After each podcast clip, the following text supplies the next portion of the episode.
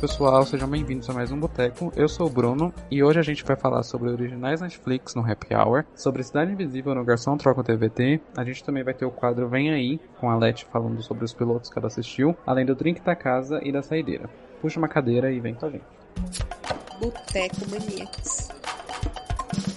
Para começar nosso Happy Hour, então, e falar sobre os originais Netflix, estão aqui comigo a Lari. Oi. E o Zack. Oi, gente. Happy Hour.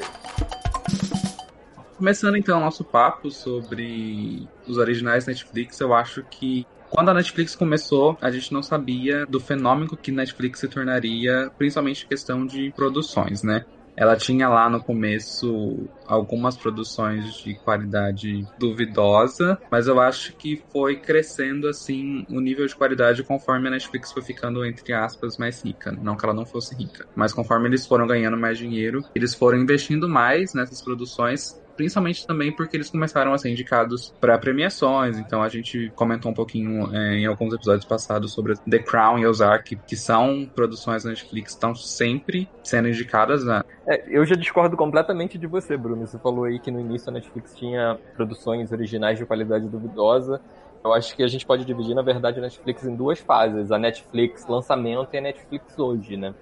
Produções originais do Netflix no lançamento, a gente tem aí House of Cards, Hemlock Grove, Orange the New Black, Grace and Frank, BoJack Horseman, são produções originais de uma qualidade muito superior ao que a gente vê hoje em dia sendo entregue pela produtora, né? A Netflix chegou com um catálogo rico, mais produtos comprados por outros estúdios, e poucas produções originais, mas a ideia de mercado, acho que a Netflix sempre foi investir nos seus próprios conteúdos originais.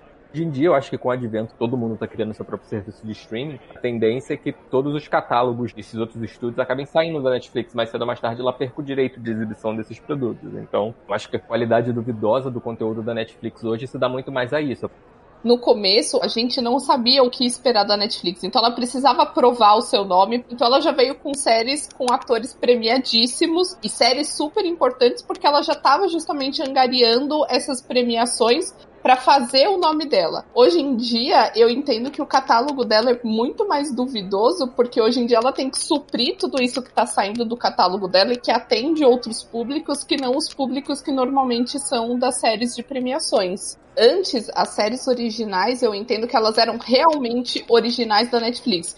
Hoje em dia, se você jogar lá originais Netflix, tem várias séries que eram de outros canais e que a Netflix comprou os direitos depois de uma, duas temporadas e aí agora eles vendem como originais. Então, isso acaba perdendo um pouco daquele filtro que tinha antes. É, tem a questão de, dos direitos de distribuição, né? A gente tem muitas séries que no Brasil chegam no dia seguinte como originais Netflix, que nos Estados Unidos passam em algum canal. Mais recentemente tem o Expresso da Manhã, que é uma série da TNT, e que no Brasil passa exatamente no dia seguinte, tipo 5 horas da manhã já tá ali o episódio bonitinho, legendado e etc. Eles divulgam como original Netflix. O curioso disso é que alguns desses a Netflix acaba comprando, que foi o caso do You, Sim. que era do Lifetime originalmente. O Lifetime exibiu a primeira temporada, a Netflix comprou para uma série original realmente, Casa de Papel mesmo. Shooter também. Lucifer. A Lucifer foi cancelada e ela resgatou, né? E acho que a Netflix também se tornou o, a casinha, assim, das pessoas. Ai, a minha série foi cancelada, vamos fazer um mutirão no Twitter pra, pra Netflix comprar os direitos e descancelar. É, mas é curioso, porque acontece exatamente esse efeito contrário também. Porque a gente pega, por exemplo, aquelas séries que ninguém assiste da Netflix, como One Day at a Time, que a Netflix cancelou depois de três temporadas, como ela tem feito um padrão é, a galera faz o, o, o, esforço contrário, de tentar ver se alguém compra, algum outro canal compra. One Day at a Time acabou dando certo e dando errado, na verdade, né? A Viacom, CBS, comprou e aí produziu, tipo, meia temporada e cancelou, porque obviamente não teve um retorno. Já era de se esperar que não fosse ter um retorno. Se você não está tendo um retorno de audiência num serviço de streaming como a Netflix, que é global, porque eu imagino que a Netflix, na hora de tomar as decisões de se vai renovar ou se vai cancelar alguma coisa, ela não vai levar em consideração só a audiência nos Estados Unidos, ela considera realmente o que o mundo inteiro está assistindo. Então, se o mundo inteiro não estava assistindo at a Time, não vai ser só os Estados Unidos que vai assistir. Né? E Sense8 mesmo, que nos Estados Unidos não teve quase nenhum tipo de retorno de publicidade, de comentários de críticas. Aqui no Brasil era super famosa e depois que eles cancelaram teve todo um envolvimento dos fãs, dos públicos, tanto que eles acabaram fazendo o especial para fechar a série. É, eu acho que assim, o caso de Sense8 é um caso clássico, assim, de o que audiência global significava pra Netflix. Eu acho que o problema de Sense8 também é que era uma produção muito cara, né? Eu acho que isso ficou bem claro na justificativa que a Netflix deu para não seguir com mais temporadas da série. Porque a qualidade é muito boa, mas o custo que tinha por ser oito, para quem assistiu sabe, né? Eram oito personagens e era gravado em vários países ao mesmo tempo. Então era uma puta de uma produção que envolvia muita gente e muito dinheiro também. Bom, e aí como a Netflix começou a produzir várias e várias coisas em vários e vários países, apesar de ter muita coisa boa, tem muita coisa ruim também. A série que eu mais odeio da minha vida, que é de reality, que é Brincando com Fogo, que eu não sei como que aquilo foi pra frente. É, mas eu queria saber de vocês também, os piores originais da Netflix. Olha, uma que eu vou ser massacrada aqui pela internet e que eu até desisti é 13 Reasons Why. Uhum. Eu entendo a necessidade de abordar a questão do suicídio na adolescência, mas eu acho que a execução como foi feita foi péssima. Assim, para mim, aquilo foi um desserviço total. Essa para mim é uma das piores. Mas eu acho que o que aconteceu com 13 Reasons Why é o que acontece na maioria das séries, eu diria. É história para uma temporada, da audiência eles ficam renovando, renovando, renovando. Bem-vindo ao capitalismo, é assim que as coisas funcionam. eu tenho muitas críticas a 13 Reasons Why, mas eu acho que teve um papel importante que foi ela gerou conversa. O público que assistiu, pelo menos, eu imagino que tenha pensado sobre algumas coisas que talvez normalmente vendo qualquer outra série eles não pensariam. Eu acho que nesse sentido também, em questão de polêmica, eu não assisti, mas tem aquela Insatiable. A Netflix foi massacrada por se tratar de uma série gordofóbica, né? Voltando ao assunto de piores originais Netflix, eu vi recentemente Boca a Boca. Eu acho que a Ana Turra, lá no episódio de séries teens, comentou sobre essa série. Mas a premissa da série é basicamente: tem um vírus e as pessoas começam, os jovens, os adolescentes começam a pegar esse vírus a partir do beijo na boca. Assim, o primeiro episódio é muito ruim. Depois a história é boa, melhora. A fotografia é linda da série. Mas, ai, gente, é, é muito viajado. já que a gente falou mal das séries, eu queria separar um espacinho aqui pra gente enaltecer a Netflix também com as produções que são boas, né? Uma das melhores séries que eu já assisti até hoje é uma mini, na verdade. É aquela When They See Us. No Brasil, o nome ficou Olhos que Condenam aquele caso dos meninos que foram injustamente acusados nos Estados Unidos por serem negros. Assistindo, eu me senti muito revoltado e um pouco impotente, principalmente por saber que aquilo aconteceu e é baseado em fatos reais. Eu acho que se fosse só uma ficção, não daria tanta revolta para quem tá assistindo do jeito que eu, pelo menos, me senti revoltado. Ganhou Emmys, inclusive. Pra mim, das que eu assisti, o topo fica com Olhos que Condenam. É, eu acho que a minha favorita Netflix é um desenho. Provavelmente é minha série favorita da vida hoje. É uma série em que eu me vi em determinados momentos em diversos personagens. Então é uma série que tem um peso muito grande pra mim. Eu tô falando isso, olho tá cheio de água. Gente. É, que é Jack Horseman. É um desenho que no início foi muito criticado, especialmente pela estética, porque são animais humanoides na série.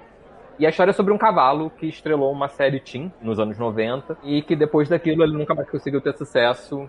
É, mas é uma série que aborda tanto tema especialmente ansiedade. E como a vida cobra isso em algum momento, de que você não sai impune pelas coisas que você faz, independente de se você é ansioso ou não. E é uma comédia de humor ácido. Eu não tenho críticas a BoJack, perfeita demais.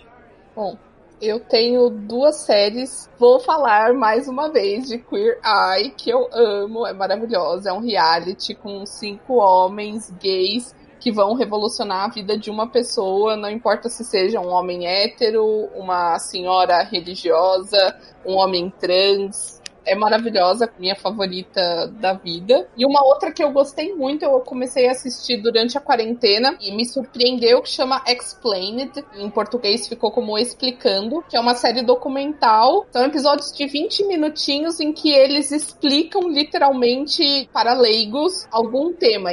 Aí tem os spin-offs. Um deles sobre sexo, o outro sobre a mente, o outro sobre as eleições americanas, e eles fizeram um mais recentemente sobre o coronavírus. Essa série é fantástica. Recomendo super, assim. Então, são originais Netflix, saindo um pouco da questão da ficção, mas que valem muito a pena assistir.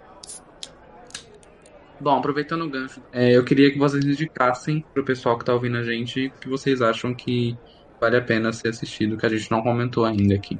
Eu acho que tem uma série que está em alta no momento, que tem muita gente comentando, é Por Trás dos Seus Olhos, Behind Her Eyes, que é uma minissérie em cinco episódios que a Netflix lançou. É uma produção muito bem feita.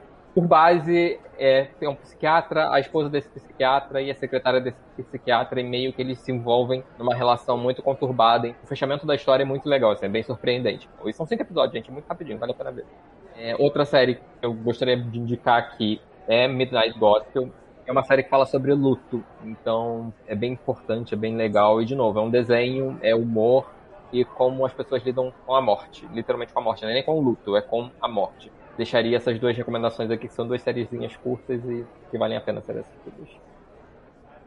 Bom, eu vou indicar duas séries. Uma que também é não ficção, que chama My Next Guest Needs No Introduction, que é uma série de entrevistas do David Letterman. Para quem não conhece, o Jô Soares da televisão americana, assim. Premiadíssimo. E aí ele se aposentou e foi para Netflix e agora ele faz temporadas com três, quatro episódios.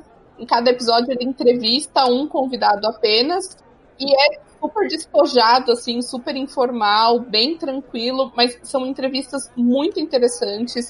Realmente é uma série que eu indico. E uma outra para a parte de ficção, eu gosto muito de psicologia criminal, assisti durante muito tempo Criminal Minds, então tenho para indicar Mind Hunter, que mostra os primórdios da unidade que é mostrada em Criminal Minds, que é a unidade de análise comportamental. É uma série que também foi bem premiada, então minhas duas indicações são essas. Para quem não sabe, o Paramount Plus vai fazer um reboot de Criminal Minds, em que agora cada temporada vai ser sobre um caso, diferente do que era serializado durante o tempo que foi na CBS. Agora eu boto fé, porque assim, eu parei de ver Criminal Minds na 12 segunda, 13 terceira, porque tava uma farofada completa.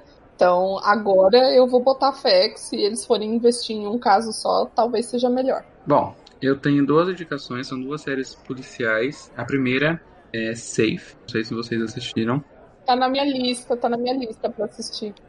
Acho que você vai gostar, Lari. É uma série policial do Harlan Coben. Pra quem não sabe, ele é um escritor de livros policiais e aí ele tem essa série da Netflix. Como é série policial, não tem muito o que falar da série sem dar spoiler, mas basicamente a filha de um cara some depois que ela vai numa festa e ele vai tentar descobrir onde a filha dele tá, o que aconteceu e etc. E a segunda é uma série baseada num livro do Harlan Coben, Não Fale com Estranhos, título em português, ou The Stranger. Mas assim, basicamente é uma pessoa, um, um estranho, que começa a abrir a boca e contar uns segredos assim com umas pessoas aleatórias e no final, tipo, tudo faz sentido. Então as minhas duas indicações são essas, não posso falar mais pra não soltar spoiler. Mas são duas é, séries britânicas da Netflix. Eu acho que vale a pena conferir. Eu diria que, inclusive, séries britânicas da Netflix sempre valem a pena dar uma assistida. Behind Her Eyes também é uma minissérie britânica. O sucesso de Sex Education, por exemplo, e The Crown tem feito a Netflix investir pesado em produções britânicas porque ela viu ali um poço de conteúdo elogiado, né? Diferente do resto do mundo que tem feito uns conteúdos meio duvidosos. Bom, acho que é isso então. Queria agradecer a presença da Lari no nosso Happy Hour. Zack vai continuar comigo, que a gente vai falar agora sobre Cidade Invisível, um original Netflix brasileiro, com o Marco Pigosta. Ui. Então vamos lá. Garçom, troca o DVD. Bom, o Zack continua aqui comigo e, e, como eu disse, a gente vai comentar sobre Cidade Invisível. É um original Netflix brasileiro que foi lançado recentemente. E para quem não sabe, Cidade Invisível conta a história do Eric, o personagem do Marco Pigossi, que é um detetive da Polícia Ambiental do Rio de Janeiro, quando ele começa a se envolver na investigação de um assassinato que mistura seres humanos com os seres do folclore brasileiro, como a Curupira, o Saci e a Cuca. Então a premissa da série é basicamente essa, é seres humanos descobrindo a presença de seres míticos da, do folclore brasileiro. Então, para começar, Zeke, o que, que você tem para dizer pra gente? Olha, eu quero já começar criticando os Lumeners que estão criticando Cidade Invisível. Não sei se você acompanhou, Bruno, mas tem muita gente supostamente alegando que em nenhum momento os produtores procuraram os indígenas para fazer uma série sobre folclore. Então, assim, é bem complicado porque, com exceção do Boto, eu diria que é um elemento do folclore brasileiro que é especificamente do norte do país. Todas as outras figuras são figuras do folclore nacional mesmo. Estavam falando que, ai não, ah, é errado a série se passar no Rio de Janeiro, a série tinha que ter se passado em Manaus. E eu acho que faz muito mais sentido, justamente por ser no Rio de Janeiro, onde você não esperaria que as figuras do folclore brasileiro ainda estariam vivas, né? É, eu acho que é uma questão aí um pouco complicada e delicada. Eu confesso que eu não, não tinha visto essas pessoas querendo cancelar a série, mas eu, quando eu comecei a assistir, eu fiquei um pouco com um pezinho atrás, talvez um pouco incomodada, porque eu esperava que a série fosse se passar no Norte e Nordeste. Eu acho que o problema, para mim, foi se passar no Rio de Janeiro, que é um lugar bem batido de produções, novela da Globo e etc. Acho que o Rio de Janeiro agrega a história de forma que se a série se passasse, por exemplo, em Manaus, não agregaria. A trama principal, que é a questão de uma grande construtora estar querendo destruir uma reserva, não funcionaria. Você não entraria tanto naquela questão de tipo, os seres mágicos hoje vivem na cidade e estão tentando proteger o pouco de mata, de floresta que ainda existe. Mas eu acho que é uma, uma questão muito pequena em relação ao que a série trata. É uma surpresa muito boa, fiquei muito feliz de ver a mitologia barra folclore brasileiro sendo tratado de uma forma que não fosse infantil e que eu não conseguia ver diferença entre a produção, sei lá, dos Estados Unidos e Cidade Invisível. Eu acho a fotografia da série incrível. E os efeitos especiais, por se tratar de uma série brasileira, eu não estava esperando uns efeitos especiais tão bons. A Saga Winx chora. O dinheiro dos efeitos especiais da Saga Winx foi todos pra Cidade Invisível para fazer a cabeça do Curupira muito bem feito. Eu fiquei assim impressionado. Fiquei feliz porque a Netflix renovou, mas se a Netflix renovou Bom Dia Verônica e não renovasse Cidade Invisível, eu ia ficar muito puto. Porque uma das minhas críticas é, para Bom Dia Verônica é um pouco da direção barra atuação, que para mim é um pouco engessada, meio que não desce. O que não acontece em Cidade Invisível, pelo menos não senti. Eu acho que as atuações é, são muito melhores, até porque a gente tem Marco Pigossi e Alessandra Negrini no, no elenco, né, como os principais, não tinha como ser ruim. Então eu fiquei muito feliz. Eu gostei muito da série. Carlos Saldanha, para quem não sabe, que é o criador da série, produtor e diretor, acho que de um ou de dois episódios, é o criador de A Era do Gelo. Diretor de Rio 2. É um brasileiro, é famosíssimo em Hollywood, então assim, a gente já vê aí que a Netflix não poupou realmente dinheiro em querer trazer um nome. Netflix foi espertíssima. De elenco, assim, é um elenco de globais, então assim, é, é muito bem atuado, então a gente não vê aquelas atuações nível novela da Record. Alessandra Negrini não para de se reinventar, assim, é impressionante como ela consegue dar uma camada, por exemplo, pra Cuca, que a gente estava acostumado a ser um jacaré verde com uma peruca loura, de uma forma completamente diferente, né? E ela tem 50 anos, gente. A Alessandra Negrini tem 50 anos. Eu não diria nunca que aquela mulher tem 50 anos, sabe? É impressionante. E ela, ela até deu uma entrevista comentando sobre essa questão dos 50 anos, ela falando, gente, a gente tem que parar de dar tanta relevância aos números da idade. A idade, número de idade não define nada do que a gente é. Eu me sinto muito mais viva hoje aos 50 do que eu me sentia aos 30 anos. Então, assim, é, é legal ver atores que estavam na geladeira da Globo ganhando vida em outros projetos e diria que mundialmente, né? Porque, de novo, tá na Netflix, globalmente pessoas vão ter acesso a ver o trabalho da Alessandra Negrini, o Pigossi já tinham visto lá na série australiana que ele fez, que eu não lembro o nome. Heartland. E assim, pode botar Marco Pigossi sem camisa na minha frente o tempo todo, gente. Pode botar 30 séries com Marco Pigossi sem camisa que eu vou estar lá dentro.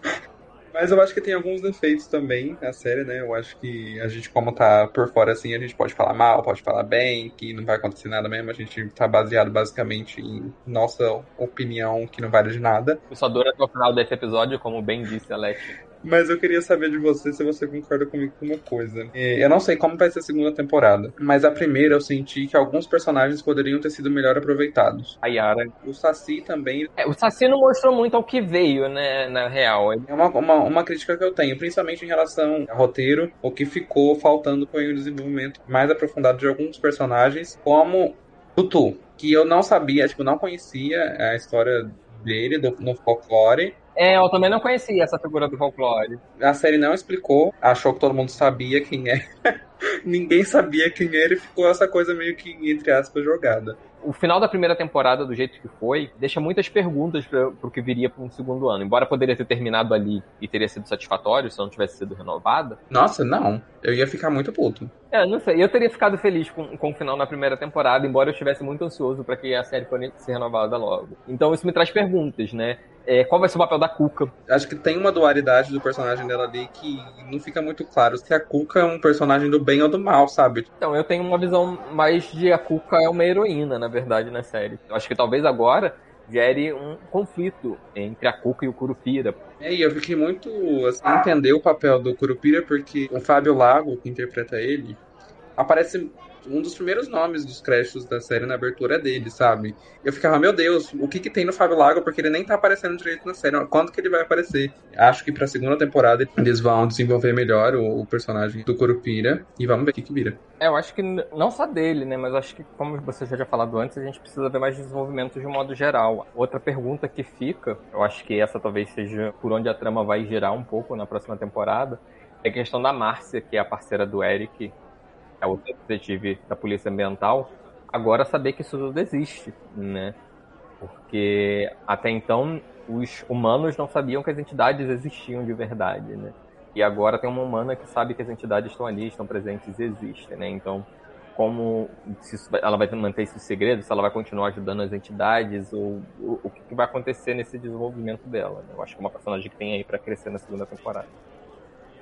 Bom, é, eu acho que é isso. Eu tô bastante ansioso e feliz com a renovação, esperando a segunda temporada. Quero mais Marco Pengosto na minha tela, óbvio. Mas é esperar, né? Foi renovada agora com pandemia. Eu acho que vai demorar um pouquinho aí até eles conseguirem trazer a segunda temporada pra gente. Vamos aguardar. Tomara que seja uma temporada curtinha, que nem foi a primeira, pra ser bem concisa, pra não ter enrolação. Foram sete episódios redondinhos. E episódios rápidos, né? De meia hora, 40 minutos no máximo. E uma coisa que é legal de Cidade Invisível é que, embora seja dividida em episódios, ela não chega a ser serializada. Ela parece um grande filme, né? É um filme que foi cortado em sete partes.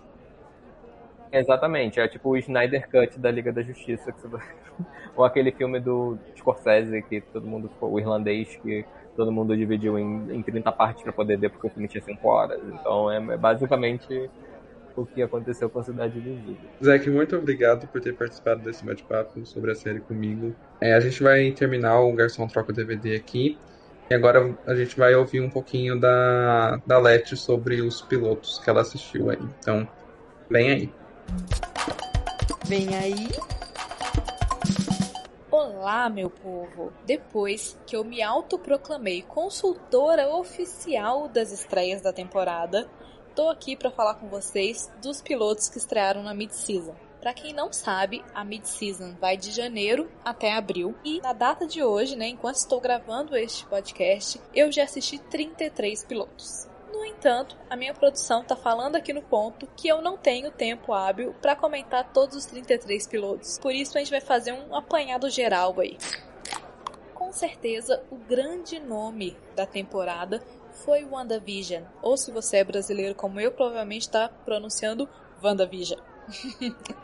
se você não conhece nem ouviu falar dessa série, provavelmente ela não é para você. Se assim como eu, você não curte esse mundo de super-heróis, não tá muito ligado nesse mundo de Marvel e DC, talvez você não vá curtir a série. Eu assisti curti, achei bem legal, vou continuar assistindo, mas admito que não pego todas as referências. Agora, se você até gosta desse mundo de super-herói e o que você tá querendo mesmo é uma série da CW para encher a sua grade, porque você tá com muito tempo livre e tá querendo uma série aí que vai durar 50 temporadas enchendo linguiça, a minha indicação vai para Superman Lois.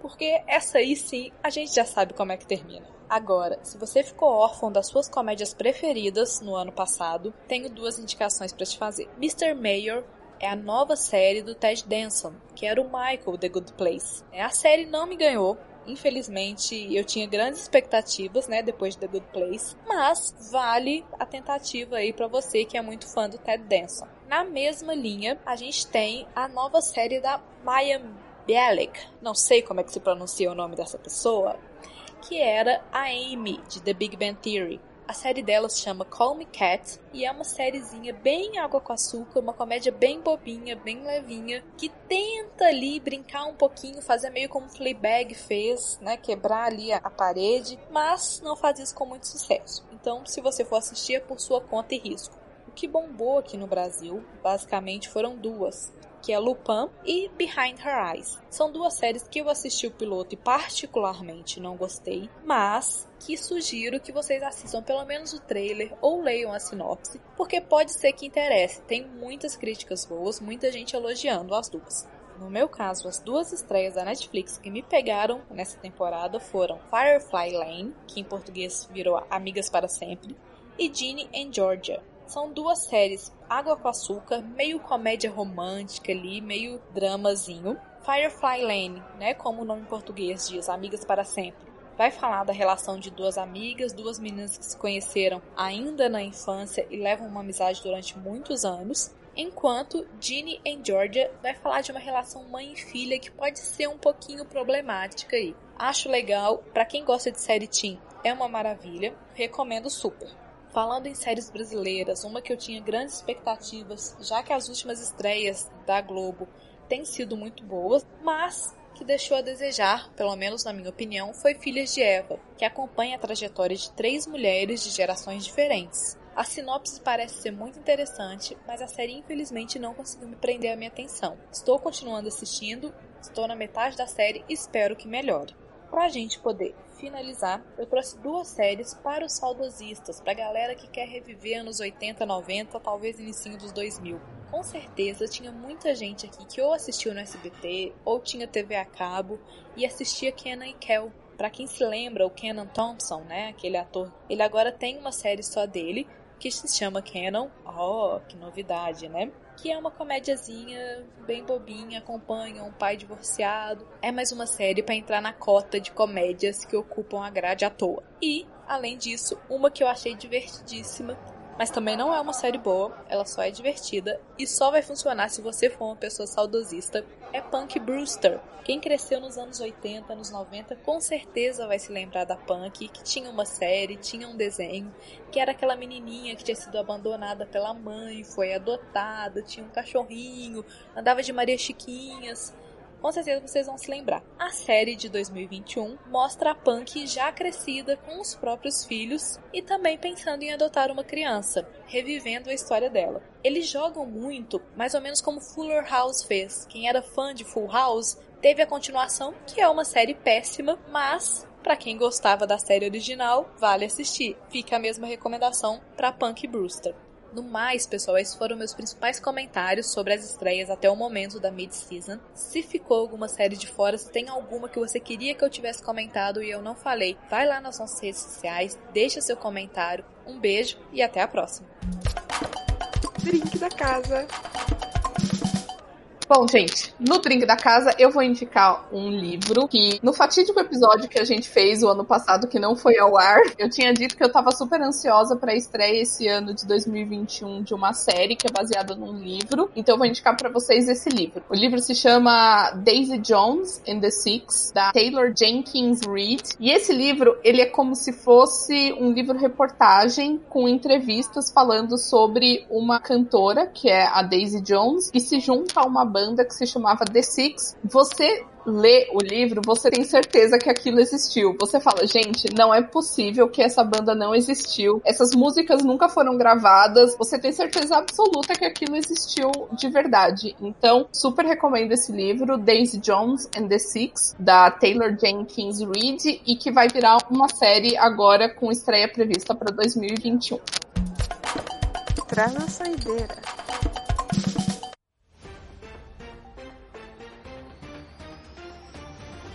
Killing Eve acabará na quarta temporada. A última temporada terá oito episódios e estreia em 2022. Durante o Grammy, a Disney divulgou mais um trailer de Cruella, o live action dos 101 Dálmatas, que será estrelado por Emma Stone. O filme estreia em 28 de maio. Todo Mundo Odeia o Chris poderá ganhar versão animada pela CBS. Após ser indicada por A Voz Suprema do Blues, Viola Davis se torna a mulher negra com mais indicações ao Oscar. Rede Globo confirmou que Casa Kalimann vai estrear em abril na Globoplay. O game show será comandado pela ex-BBB Rafa Kalimann. Framing Britney, o polêmico documentário que aborda a vida da cantora, estreou no Brasil no catálogo da Globoplay. Oscar confirma cerimônia 100% presencial. A premiação acontecerá no dia 25 de abril e em breve teremos episódio comentando os indicados. Lançado o primeiro trailer de Chorão Marginal Alado, documentário sobre a vida pessoal e musical do vocalista da banda Charlie Brown Jr. Ryan Murphy revela que a décima temporada de American Horror Story contará duas histórias diferentes que se passarão no mar e na areia. Bom, gente, o nosso episódio dessa semana fica por aqui. Eu queria agradecer a vocês. Siga a gente nas redes sociais, a gente tá no Twitter, tá no Instagram, interage lá com a gente, fala o que vocês acharam, o que vocês concordam, o que vocês discordam, o que a gente falou que tá super errado ou que tá tudo certo. É, a gente volta na semana que vem, toda segunda-feira de manhã tem episódio novo por aqui. E semana que vem a gente vai falar sobre Grey's Anatomy. Então, não percam, vem com a gente e até. Tchauzinho. Todo mundo já ouviu falar do Bolso Comedor de Mulher Casada. Você não posso falar comedor. Eu posso falar no meu programa, eu, hein? Olha, bom foi um Globoplay pra cada um. Globoplay. A galera tá frenética nos delivery, ó. Tá vendo? Tá de moto? Acho que lute pra editar depois.